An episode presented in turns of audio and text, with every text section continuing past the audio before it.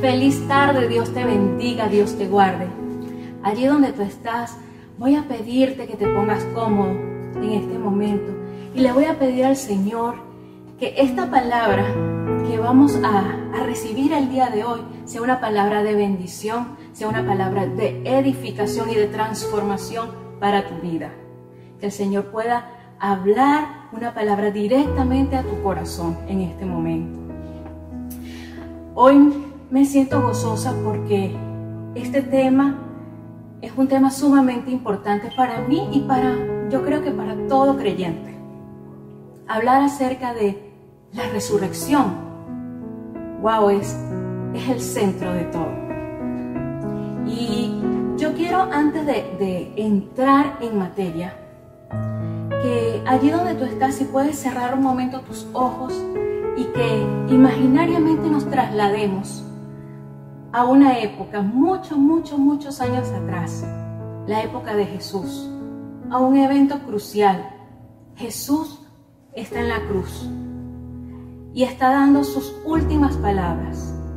Le dice, Padre, consumado es. En ese momento tan importante, tan crucial, allí yo quiero que te imagines que eres uno de los seguidores de Jesús. Eres uno de los tantos que está allí mirando a ese hombre en esa cruz. Y que ese hombre significaba, representaba todas nuestras esperanzas, simbolizaba toda tu fe, todos tus proyectos. Y que tú estás allí y cierra tus ojos, imagínate en este momento que ves que esas esperanzas están en este momento muertas, están inertes que ya baja tu cabeza y dices, ¿y ahora? Te vas caminando con todos los acontecimientos que están sucediendo, está oscuro, está temblando y todas las cosas, pero tú no sientes nada, estás helado porque tú sientes que todo ha terminado. Todo ha concluido en este momento. Y caminas y caminas y te vas a tu casa y te recuestas allí en tu cama y dices, ¿y ahora qué? ¿Qué voy a hacer mañana?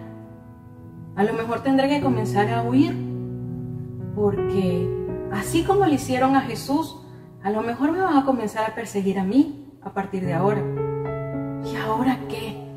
Bueno, a retomar lo que antes hacía. Y sigues allí imaginándonos que estás en ese momento y que eres uno de los discípulos. En ese momento sepultan a Jesús y pasan esos tres amargos y silenciosos días. Y de repente un domingo, donde tú estás, llegan unas mujeres y dan una noticia y tú, oye, ¿será verdad? O ¿Será que creo o será que, me están engañando? Y van unos hombres corriendo, corriendo la tumba y se encuentran con una tumba vacía, que lo que esas mujeres estaban diciendo era verdad. Pero ellos se van con esperanza, corriendo hacia donde están los demás y empiezan a sentir que una llama se enciende en ellos. Mientras tanto, otros dos parten a una ciudad que se llama Emaús. Otros dos que formaban parte del grupo iban caminando, iban conversando. Y bueno, en ese mismo día, mientras que ellos conversaban de todo lo que había pasado, Jesús se le acerca y empezó a caminar con ellos, pero ellos no lo reconocen. Jesús le preguntó de qué estaban hablando en el camino y los discípulos se detuvieron y sus caras se veían tristes, amargadas. Y uno de ellos, llamado Cleofas, le dijo a Jesús, ¿eres tú el único en Jerusalén que no sabe lo que ha pasado en estos días? Jesús le preguntó, ¿qué ha pasado? Ellos le respondieron, lo que han hecho con Jesús. Y el profeta de Nazaret le dice, para Dios y para la gente Jesús hablaba y actuaba con mucho poder, le decían ellos. Pero los sacerdotes principales y nuestros líderes lograron que los romanos lo mataran, clavándolo en una cruz. Nosotros esperábamos que Él fuera el libertador de Israel, pero ya hace tres días que murió. Y en esa confesión yo siento como una desilusión. esperábamos que fuera el líder, pero lamentablemente murió. Esta mañana algunas de las mujeres de nuestro grupo nos dieron un gran susto. Ellas fueron muy temprano a la tumba y nos dijeron que no encontraron el cuerpo de Jesús. También nos contaron que unos ángeles se le aparecieron y les dijeron que Jesús estaba vivo. Uno de los hombres del grupo fueron a la tumba y encontraron todo tal como las mujeres habían dicho. Pero ellos tampoco vieron a Jesús. Jesús les dijo, ¿tan tontos son ustedes que no pueden entender? ¿Por qué son tan lentos para creer todo lo que enseñaron los profetas? ¡Wow! ¿No sabían ustedes que el Mesías tenía que sufrir antes de subir al cielo para reinar?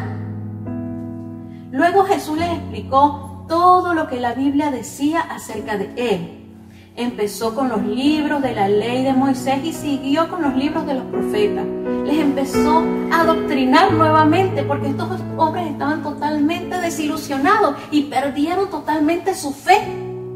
Perdieron todo el enfoque. Y Jesús tuvo que nuevamente darle un adoctrinamiento pre prácticamente. Luego Jesús les explicó todo. Cuando se acercaron al pueblo de Maús, Jesús se despidió de ellos. Pero los dos discípulos insistieron, quédate con nosotros, ya es muy tarde. Y de pronto el camino estará oscuro. Jesús se fue a la casa de ellos. Cuando se sentaron a comer, Jesús tomó el pan y dio gracias, como siempre lo había hecho. Lo partió y se lo dio a ellos. Entonces los dos discípulos pudieron reconocerlo, pero Jesús desapareció. Los dos se dijeron, ¿no es verdad que cuando Él nos hablaba en el camino y nos explicaba la Biblia, sentíamos como que un fuego ardía dentro de nuestros corazones? ¡Wow! En ese mismo momento regresaron a Jerusalén. Allí encontraron reunidos a los once apóstoles, junto con los otros miembros del grupo de los tantos seguidores de Jesús que estaban allí. Los que estaban allí le dijeron, Jesús resucitó. Esa, fue, esa era la noticia del momento. Y le dijeron, muchachos, Jesús resucitó. Se le apareció a Pedro. Y los dos discípulos contaron a los del grupo lo que les había pasado en el camino a Emaús y cómo habían reconocido a Jesús cuando él partió el pan. Todavía estaban los dos contando su historia cuando Jesús se apareció en el lugar, se presentó en medio de ellos. Todos se asustaron muchísimo porque creyeron que era un fantasma. Pero Jesús les dijo, ¿por qué están tan asustados? ¿Por qué les cuesta tanto creer? Les dijo Jesús, ¿por qué les cuesta tanto creer? Miren mis manos y mis pies, soy yo, tóquenme. Soy yo, los fantasmas no tienen carne ni huesos, pero yo sí, porque yo estoy vivo, le dijo Jesús. Pero ellos, entre asustados y contentos, no podían creer lo que, les lo que estaban viendo, lo que estaban pasando. Entonces Jesús le preguntó, ¿tienen algo de comer? Ellos le dieron un pedazo de pescado asado. Jesús se lo comió mientras que ellos lo miraban así desconfiados, me imagino. Después les digo, recuerden lo que les dije cuando estaba con ustedes. Tenía que cumplirse todo lo que dice la Biblia acerca de mí. Entonces les explicó la Biblia con palabras fáciles para que pudieran entenderla. La Biblia dice que el Mesías tenía que morir y resucitar tres días después. Amén. Entonces yo quiero hacerme una pregunta y hacérselas a ustedes allí. ¿Qué es la resurrección? ¿Qué significa la resurrección? La resurrección de Jesús es la acción mediante el cual Jesucristo vuelve a la vida de entre los muertos, tres días después tras haber sido crucificado y sepultado. Se trata de la creencia fundamental de los cristianos a partir de la cual se propaga la buena nueva, el Evangelio. Es nuestra base fundamental. Toda la historia sin la resurrección caería a tierra.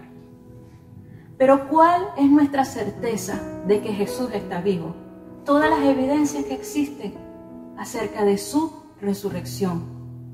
No solamente lo dijeron dos mujeres, Él se apareció, dio evidencia, se apareció a 70 personas, se iba apareciendo, mostrando, dando evidencia de que Él estaba vivo. En Mateo 16, 21 declara, desde ese momento Jesús comenzó a decirle a sus discípulos lo que iba a pasar, esto era antes de ser crucificado. Tendré que ir a Jerusalén y los líderes del país, los sacerdotes principales y los maestros de la ley me harán sufrir mucho. Allí van a matarme, pero tres días después resucitaré. En Lucas 24, 5 al 6, está el cumplimiento de eso que había dicho Jesús anteriormente. Las mujeres tuvieron tanto miedo que se inclinaron hasta tocar el suelo con su frente. Y los hombres, los dos varones que estaban allí, le dijeron, ¿por qué buscas entre los muertos al que está vivo? Recuerden lo que Jesús, el Hijo del Hombre, les dijo cuando todavía estaba con ustedes en Galilea. Él les dijo que sería entregado a los hombres malvados, que lo matarían en una cruz pero que al tercer día iba a resucitar. Pero muchas veces así nos encontramos nosotros. Nos encontramos en una situación donde leemos la palabra de Dios, donde la escuchamos en, cualquier mensaje, en la iglesia, nos la dice un amigo, un conocido, nos habla la palabra de Dios. Pero somos prontos para olvidar lo que el Señor nos declara sus promesas. Y el Señor nos pregunta hoy, ¿por qué les cuesta tanto creer? Yo he resucitado, estoy vivo. Y yo quiero que en este momento estamos en, esa, en ese cuadro, en esa película, y estás allí y te sientes triste, pero ves que Jesús se aparece y dice, aquí estoy, estoy vivo, y empieza a dar muestras y empieza a hablar de su palabra, de las promesas, de lo que está escrito de Él en el Antiguo Testamento, y Él empieza a declarar y explicarle de una manera sencilla, con palabras sencillas, cuál era el propósito y cuál era su mensaje principal. Y allí yo, yo me pongo en ese lugar, estando allí, y mi corazón empieza a palpitar más fuerte y más fuerte. Y me empiezo a llenar de coraje, me empiezo a llenar de esperanza. Porque eso que ya yo pensé que se había perdido, que eso que yo pensé que se había muerto, ahora ha vuelto a la esperanza. Ahora se ha levantado. Ahora se ha mostrado con poder ante mí. Ese Dios que yo creí que lo había sepultado está vivo, está vivo. Y ahora Él me invita a creer. Y eso es lo que simboliza en este momento, hoy día, la resurrección. Jesús, nuestro Dios, está vivo y vive y reina en medio de nosotros. La resurrección de Cristo Jesús demuestra que Él venció la muerte. Amén. En 1 Corintios 15 dice, la muerte ha sido destruida. ¿Dónde está ahora tu victoria? ¿Dónde está su poder para herirnos? El pecado produce la muerte y existe porque hay una ley. Pero gracias a Dios podemos vencerlo por medio de nuestro Señor Jesucristo. Amén. Ya esa muerte que se enseñoreaba antes de nosotros, cuando Jesús se levanta de la tumba, queda derrotada. Ya no existe el poder de la muerte sobre ti y sobre mí. En este momento, con toda autoridad puedo decirte, levántate, levántate Jesús está vivo y en este momento Él invita, Él te invita a creer, a confiar en sus promesas porque sus promesas son la verdad. Su resurrección nos da la confirmación de que todo lo que Él dice es verdad. Que si tú sientes en este momento que tus sueños, tus planes, todo lo que añorabas hace años atrás, se han muerto por las situaciones que han ocurrido, que ha sepultado muchos planes, que ha sepultado relación, que ha sepultado aún a familiares, que tú puedas entender que aún ante esa situación tan difícil y oscura, el Señor está ahí a tu lado diciendo, diciéndote, te amo, confía en mí, yo estoy vivo. Que el Señor está allí y extiende sus manos misericordiosas y te dice, ven hijo, yo estoy aquí contigo. La resurrección de Jesús nos impulsa a nacer de nuevo. Nos motiva a tener un nuevo nacimiento. Y hay algo que escuché de un gran predicador de la palabra y que ha marcado mi vida. Y es que hay personas que nacen dos veces y mueren una vez. ¿Verdad? Pero hay personas que nacen una vez y mueren dos veces. Cuando hablamos de que morir una vez es morir en nuestra contextura física, nuestro cuerpo. Va a morir, se va a extinguir en algún momento. Pero el Señor nos promete una vida eterna que va por encima de lo que es esta vida física, este cuerpo. Él nos promete una vida eterna en un lugar maravilloso que vamos a vivir con Él. Y esa persona que ha nacido de nuevo, y para nacer de nuevo es necesario reconocer, humillarme delante de Él y decirle, Señor, sálvame, entra en mi vida, entra en mi corazón y haz una nueva criatura en mí. Que todas esas cosas que antes hacía y pensaba queden totalmente sepultadas delante de ti, Señor, y que tú me hagas de nuevo, me reconstruyas. Y yo sé que hay muchas vidas en este momento que necesitan ser reconstruidas por el Maestro. Necesitan ser reedificadas, rediseñadas por el Maestro. Y eso es lo que significa el mensaje de la resurrección. En este momento simboliza que tienes una nueva oportunidad para ser rediseñado por Dios. Que no hay nada imposible para Él en este momento. Cuando tú me dices, bueno, pero es que ya yo no tengo solución, ya yo no puedo cambiar. Mentira del diablo. Porque no hay nada imposible para nuestro Dios. Que Él puede resucitar, Él puede renovar y Él te puede rediseñar.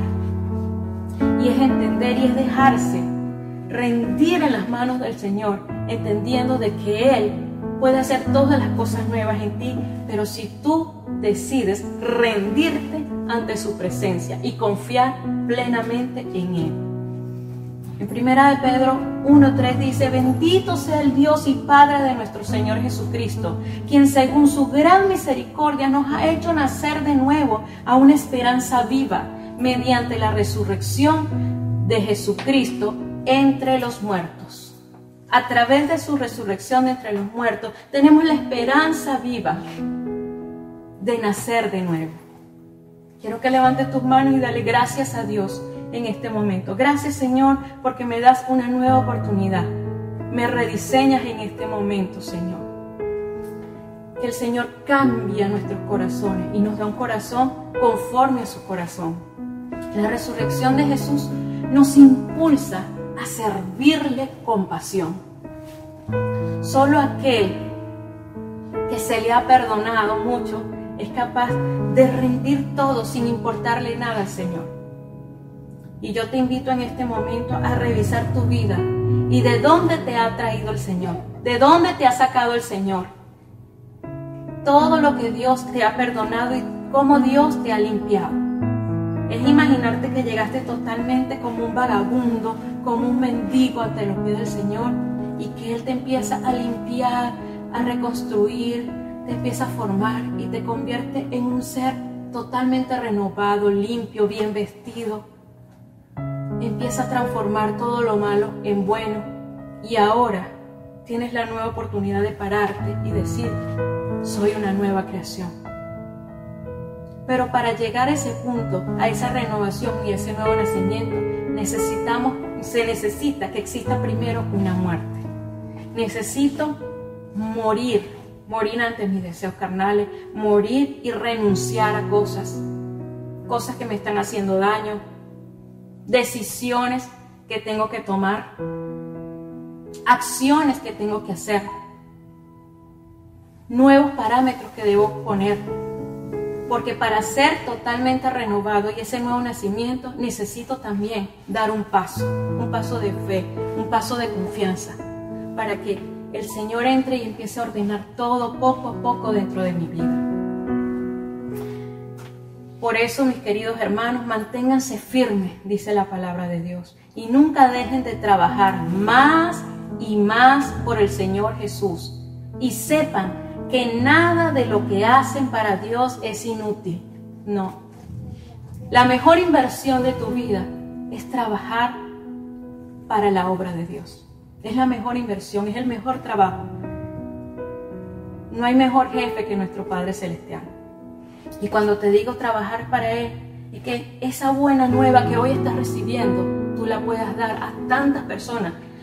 Observa alrededor tus vecinos, familiares cercanos.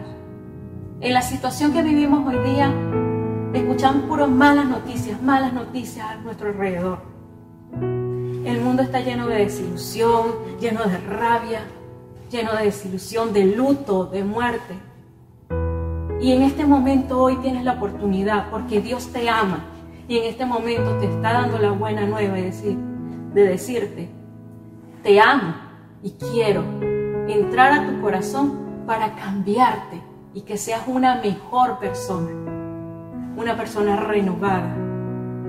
Porque quiero que mi propósito, dice el Señor, se cumpla en tu vida. Quiero usarte. Y, y te digo en este momento, esa buena noticia no es para que nosotros no las quedemos. Esa buena noticia es para darla, para anunciarla. Jesús está vivo, decirle a los demás, confía, Jesús está vivo. Es lo que Dios quiere en este momento y que sirvamos y podamos traer a más personas para que ellos también sean transformados, para que sus vidas también sean cambiadas. Ese es el único propósito, porque Dios nos ama a todos y que quiere que todos procedamos al arrepentimiento. Hay muchas vidas que hoy se están suicidando. Hay muchas vidas que hoy están en una cama, inconscientes. Hay muchas personas que hoy han muerto y han muerto sin Cristo. Y eso es devastador. Que hoy, esa buena noticia que estamos recibiendo todos acá, empieza a encender una llama dentro de nuestro corazón que nos impulse a servirle a Él, a entender de que somos instrumentos valiosos en las manos de Dios. Somos instrumentos valiosos en las manos de Dios. Y no importa lo que te hayan dicho, y no importa ni siquiera la opinión que tú tengas de ti. Dios tiene una opinión totalmente distinta. Es para este momento y para esta hora que Dios decidió que estuvieras acá. Que cuando nosotros nos dejamos en las manos del Señor, el Maestro Eterno puede hacer, a lo mejor tú sientes que no tienes ninguna cualidad, pero puede hacer de ti algo maravilloso. Un gran maestro de la música, eh, él daba un mensaje y él maneja cualquier tipo de flautas, instrumentos de viento, pero su especialidad son las flautas. Y él da una enseñanza que ha impactado mi vida. Y él dice que a lo mejor tu vida es como un simple lápiz dañado. Y un, lápiz dañado, ¿qué haces tú cuando un lápiz se le acaba la tinta? Lo agarras y lo echas al bote de la basura. No sirve, hay que botarlo. Pero cuando llega el maestro y ve ese lápiz inservible en ese lugar, él lo agarra, lo transforma, le saca todo lo malo, lo pule, le hace los huequitos y todo, Y en las manos del maestro, ese lápiz inservible se convierte en un instrumento que produce las más maravillosas armonías. Y convirtió a ese hombre, ese lápiz inservible, en una flauta. Y empezó a tocar con él. Y yo me quedé maravillada y, le decía al Señor, gracias, gracias, porque a lo mejor no sé qué viste en mí, no sé qué hay valioso en mí, pero cuando esta persona, a lo mejor sin valor, se pone en las manos del maestro, puede hacer la mejor melodía. Y ese es el mensaje que hoy quiero darte. No sé quién seas y qué cualidades tengas, pero cuando tú te dejas en las manos del maestro, deja que él te rediseñe, te transforme y que ponga orden en ti, puede ser el, instrumento más valioso y producir la melodía más hermosa. Puede ser usado con poder por el Maestro Divino. En este momento no, no, existe nada que el Señor no pueda perdonarte. No existe nada que el Señor no pueda transformar en tu vida. No existe pecado tan grande que Él no pueda perdonar. El Señor está allí extendiendo sus manos y diciéndote, te amo, ven a mí. En este momento el Señor te abraza allí donde tú estás. Oh Señor amado, yo te pido que allí donde está cada persona que está escuchando este mensaje, cada hermano, cada amigo, que seas tú, Señor Espíritu Santo, abrazando cada vida, oh Dios. Que seas tú, Señor, impartiendo, Señor, tu ministración, tu perdón, Señor, impartiendo, Señor, tu sanidad, Señor, sanidad espiritual, sanidad física, donde necesita ser ministrada sanidad, Señor.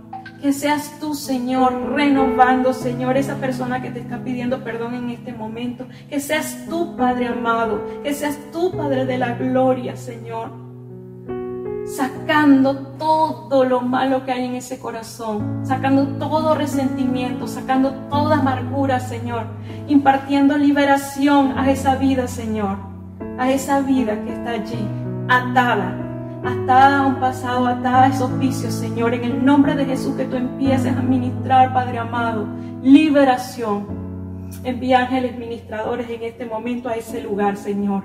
Que imparten, ministres, Señor, en este momento, Espíritu Santo de Dios, liberación, sanidad, Señor, en su cuerpo. Liberación es una enfermedad que ha sido transmitida espiritualmente, pero en este momento el Señor empieza a sanarte, empiezas a sudar esa enfermedad en ese momento, empiezas a vomitar toda enfermedad en este momento, en el nombre poderoso de Jesús. Su mano sanadora está sobre ti. Su mano sanadora está sobre ti en este momento. Pídele perdón al Señor. Pídele en este momento que te transforme. El Señor te pregunta en este momento, ¿qué quieres que haga por ti? ¿Qué quieres que haga por ti? No pierdas la oportunidad de decirle al Señor, Señor, cambia mi vida, perdóname. Señor, renuévame. Señor, cámbiame. Señor, bautízame con tu Espíritu Santo. Señor, visita mi vida, pon todo en orden, Señor. Oh, amado Padre Celestial, que empiece, Señor, esos sueños que se han muerto, Dios. Esa persona que piensa que ya no sirve, que ya pasó todo, que ya no puede más. Esa relación, aún que tú piensas que no tiene esperanza, que ya te divorciaste y ya no puedes. El Señor te dice, yo puedo restaurar ese matrimonio, aunque a ti te parezca imposible, lo puedo restaurar. Yo puedo hacer las cosas nuevas, hijo, solamente cree, confía en mí, confía en mí y deja que yo te use. Oh Padre Celestial, visita, Señor, ese hogar, Dios. Visita ese hogar en este momento, Señor. Empieza a impartir liberación en ese hogar, oh Dios. Ese hijo que está cautivo, Señor. A las drogas, oh mi amado Dios. Que seas tú, mi Padre Celestial, Señor, trayendo liberación. Mira las oraciones de esa madre. Mira el dolor de esa madre en este momento, Dios. que seas tú impartiendo liberación y sanidad en su hijo. Esa herida, eso que marcó la vida de tu hijo desde pequeño, Señor, empieza, Señor. Que el fuego de tu Espíritu Santo empiece a quemar toda, todo vicio, Señor. Toda adicción se va en el nombre de Jesús. Oh amado Dios, amado Padre Celestial, empieza a ministrar las vidas, oh Dios. Oh Padre amado, visita cada hogar, cada vida que está escuchando este mensaje, Señor, que sea tocada y transformada por el poder de tu Espíritu Santo, Dios. Por el poder de tu Espíritu Santo, Padre de la Gloria. Visita, oh Dios, cada vida, Padre. Confío, Señor, en tu poder. Confío, Señor, en que tú estás allí tocando, apareciéndote en cada lugar, en cada vida, apareciéndote en cada uno de ellos y diciéndole, estoy aquí, estoy vivo. Confía, confía en mí porque yo he resucitado. ¿Qué quieres que haga por ti? ¿Qué quieres que haga por ti? Dice el Señor en este momento. El Señor dijo en su palabra, yo soy la resurrección y la vida. El que cree en mí, aunque muera, vivirá. Yo quiero que en este momento, cualquiera sea la situación que estén pasando, la esperanza más grande que tenemos es la que Jesús nos dijo. Yo soy la resurrección y la vida. Y el que cree en mí, aunque esté muerto, vivirá vivirás. Sea cual sea la situación, aunque muramos, dice el Señor, viviremos y estaremos con Él desde hoy para siempre. Que una nueva esperanza se renueve en ti y que el Señor te levante. Que empieces a escribir una nueva historia a partir de hoy. Que empieces a escribir una nueva historia y que des pasos de cambio, pasos de transformación. Porque si alguno está en Cristo Jesús, dice su palabra, nueva criatura es y todo lo viejo pasa, porque todas las cosas se hacen nuevas en Él. Y te invito a ti, que si estás en Cristo Jesús, eres una nueva criatura. Has muerto al pecado. Ya el pecado no tiene poder en ti.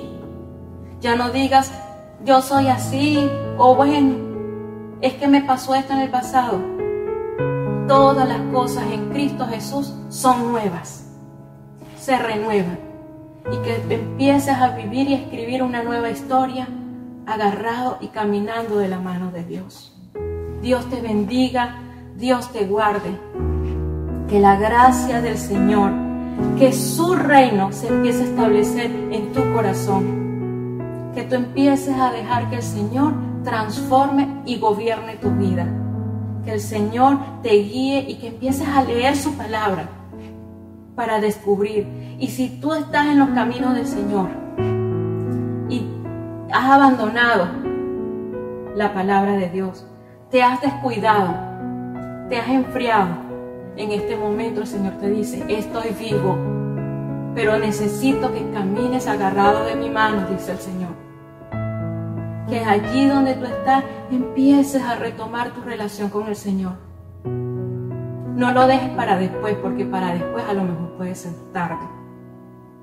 El tiempo de buscar a Dios es ahora, es ya. Y el Señor te llama, te está llamando con cuerdas de amor en este momento. Levántate, levántate y confía en Él. Agárrate de las manos de Dios, que caminando con Él cosas maravillosas van a empezar a, ocurrir en tu vida. Este es el mensaje que te traigo el día de hoy. Levántate, Jesús ha resucitado y Él te dice que te ama y que cosas maravillosas van a ocurrir si dejas que Él gobierne tu corazón. Dios te guarde, Dios te bendiga, que la gracia de Dios esté sobre ustedes.